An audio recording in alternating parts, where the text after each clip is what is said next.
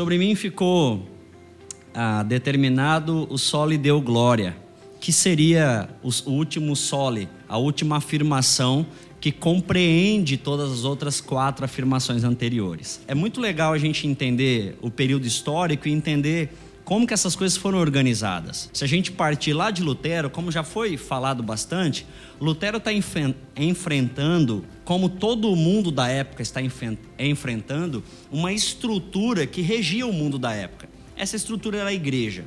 Então, tudo que se pensava em todas as áreas do, da vida humana, tudo que se fazia enquanto cidade, tudo que se pensava na academia, tudo que você tomava de partido de decisão estava dentro de uma caixa ou estava a rigor abaixo da igreja. Então imagine que você já sabe disso, que toda a vida da época era atribuída pela igreja. Então, quem fazia direito, quem pudesse fazer algum tipo de medicina da época, o, tudo que era pensado vinha da igreja. Era a igreja que era a, a genitora da vida da época. Então não tinha muito para onde você correr. De uma certa forma, nem que fosse para pagar imposto, você estava atribuído atrelado à igreja. Com a reforma de Lutero, a gente entende que Lutero é um testa de ferro. Ele é um cara que ele abre uma porteira e aí todo mundo entra nessa porta. O Lutero não é o reformador, mas é aquele que abre a porta e todo mundo quer passar nessa porta que Lutero abriu. E passando por essa porta que Lutero abriu, um novo horizonte aparece.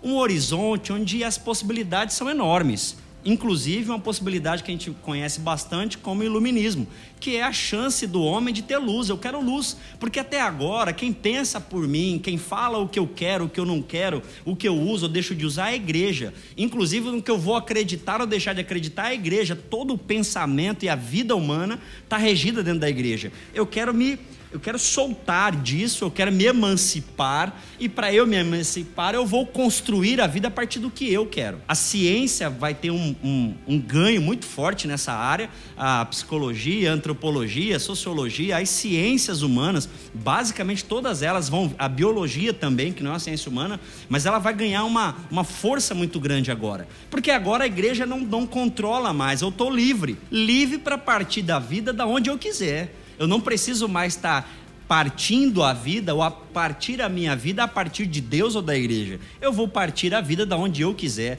da onde eu quiser me, me emancipar, controlar a minha vida. Bem, nesse ínterim, nós já estamos chegando perto do Calvino. Veja, o tempo foi passando, Lutero abre uma porta e a coisa começa a tomar forma, e o Calvino é o grande pensador que organiza a reforma. Então, quem coloca a reforma em papel, em, em conteúdo teológico, as institutas, é o Calvino. E o Calvino faz é, esse fechamento de forma belíssima. Ele vai falar: olha, pode ser que a nossa vida não esteja tão organizada a partir dos padrões da igreja, mas eu não posso dar glória ao que é vão. Eu não posso viver a partir do nada. Eu não posso viver a partir do que não é. Eu não posso guiar a minha vida a partir daquilo que não se subsiste. Então, a nossa vida somente a Deus. Porque Deus é o único que é. Tudo que existe é a partir dele. A gente não é, a gente está. O único que é é Deus. Ele é. O único que dá conta de sua vida sozinho é Deus. O único que consegue organizar a nossa vida é Deus. O único que consegue dar conta da vida dele e da nossa é Deus. Nós não damos conta da nossa vida. Tudo que fazemos é a partir dele ou a partir de. Tudo que a gente pensa é a partir de. Tudo que eu controlo, que eu faço, que eu produzo, inclusive já chegando na Revolução Industrial e Francesa, perdão, as duas, ah, inclusive o homem já está com essa, essa sacada de que ele dá conta de fazer as coisas. Eu dou conta de produzir vida. Negativo. Somente Deus dá conta de produzir vida.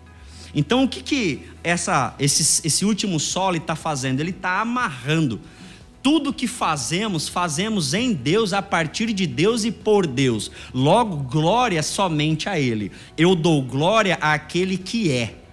E o que é a vanglória? Vanglória é dar glória àquilo que não é. Dar glória àquilo que não tem condição de se manter em si. Dar glória àquilo que é vazio. Isso é vangloriar. Dar glória àquilo que é vazio. Quando o homem se acha independente, como um agente em si, como alguém que não precisa de Deus, ele está se vangloriando. Ele está colocando sobre si uma capacidade que ele não tem. Ele não dá conta de se manter. Ele não é em si, ontologicamente falando. Inclusive Kant e Hegel, que estão ali no meio dessa briga, também já perceberam que o homem não dá conta de si por si. Então tem alguém que vai merecer a glória de estarmos vivos. Alguém vai, vai responder, ou é alguém, ou para alguém a gente responde de estarmos vivos. Tudo que é e tudo que existe vem dele. Logo, toda a glória tudo que for agradecido, tudo que eu puder experimentar de bom, vem de Deus. Uma coisa muito legal e pouco dita, que eu acho que a igreja não dá conta de lidar com isso, é que os reformadores, eles não tinham a prática de adoração ou de dar glória que a gente conhece. Para nós, dar glória é levantar a mão, para quem gosta, ou joelho, ou cantar determinadas músicas específicas. Os reformadores, eles, eles diminuíram muito a carga litúrgica do glória. O que, que eu estou querendo dizer? Eles diminuíram muito essa ideia de glória dentro de um espaço litúrgico, de culto. Glória é perceber na vida Deus. Como que eu dou glória a Deus? Ah, para quem gosta, chupar jabuticaba. Então, a gente não fica assim, ai, glória a Deus, essa jabuticaba. Não, você percebe a doçura, a beleza, a textura, aquele sabor que vem na sua boca, você reconhece que aquilo é muito bom para um reformador, a vida e tudo que eu faço na vida é muito bom. E toda vez que eu experimento dela e faço dela algo que glorifique a Deus, eu estou dando glória a Deus. Então, o dar glória a Deus é destinar o que eu vejo de bom e da vida a Deus, àquele que deu a condição de eu estar aqui. Solidel glória é somente a Deus glória, somente a Deus vida. Afinal de contas, Ele é o único que é, Ele é o único capaz de se manter. Então nós reconhecemos isso. Eu não estou mais abaixo de uma estrutura eclesiástica. Eu não estou mais preso a uma pessoa que legitima para mim a salvação, como nós vimos, ou algum tipo de bênção. Mas eu estou debaixo dessa divindade que me dá vida, que me permite coexistir com essas coisas. Então, tudo que eu faço, eu tenho na memória que eu só estou porque Ele é, porque eu, eu relaciono porque Ele me deu, eu toco porque me, Ele me criou isso, eu experimento porque Ele está.